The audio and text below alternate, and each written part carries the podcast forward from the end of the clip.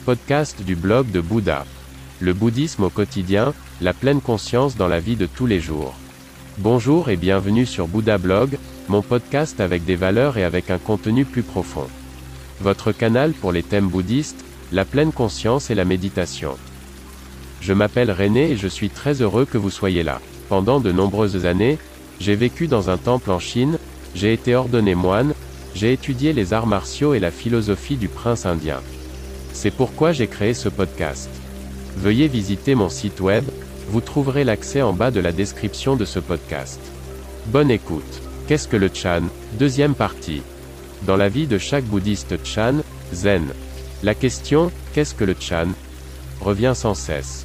Le bouddhisme Chan est plein de mystères, parsemé de secrets, de légendes et de récits. Les saints et les grands maîtres ont façonné pendant des millénaires tous les systèmes spirituels au gré des époques. La philosophie du temple Shaolin, en particulier, est même devenue mondialement connue grâce à l'aspect des moines combattants, indomptables, et à de nombreuses histoires qui semblent surhumaines. Mais cela n'explique toujours pas le bouddhisme Chan. Tout d'abord, le bouddhisme Chan, Zen, est différent pour chaque personne. Mais ce qui constitue le pilier fondamental, c'est le fait que le bouddhisme Chan, Zen, représente le sauvage de la souffrance qui préoccupe tant les gens. Et qu'est-ce que nous souffrons? La chair, longue journée nous sommes occupés par notre souffrance, notre douleur et nos peurs qui s'amoncellent au-dessus de notre tête comme des nuages noirs et sombres. B. La souffrance. Tout est soumis à l'éphémère. Et parce qu'il en est ainsi, nous souffrons, car nous ne pouvons rien garder, nous allons tout perdre, notre vie, nos proches, nos biens, tout simplement. Oui, la souffrance nous donne aussi de la profondeur, nous fait grandir, mais il y a aussi des souffrances totalement inutiles, comme celles que l'on s'inflige à soi-même. Bien sûr que je peux souffrir de mes circonstances, par exemple de mon apparence ou de ma silhouette. Mais est-ce que cela sert à quelque chose, ou est-ce que cela ne fait qu'empirer les choses, et on peut toujours faire pire?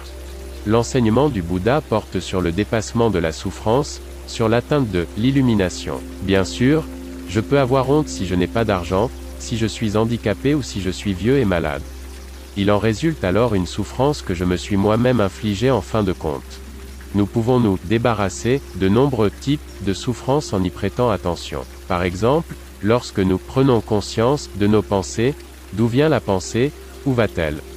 Nous ne devons pas nous accrocher à la souffrance, il ne nous sert à rien de ressentir toujours et encore la même douleur.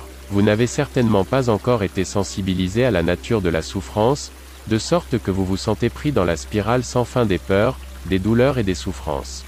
Maintenant que vous m'avez, j'attire votre attention sur les thèmes centraux de la philosophie bouddhiste, mettre fin aux souffrances inutiles devrait figurer en tête de la liste des choses à faire pour chaque personne, qu'elle soit débutante ou avancée, les gens souffrent, cela ne doit pas être le cas. Ce sont justement les bouddhistes, de confort, parmi nous qui doivent y prêter attention afin de progresser dans l'enseignement.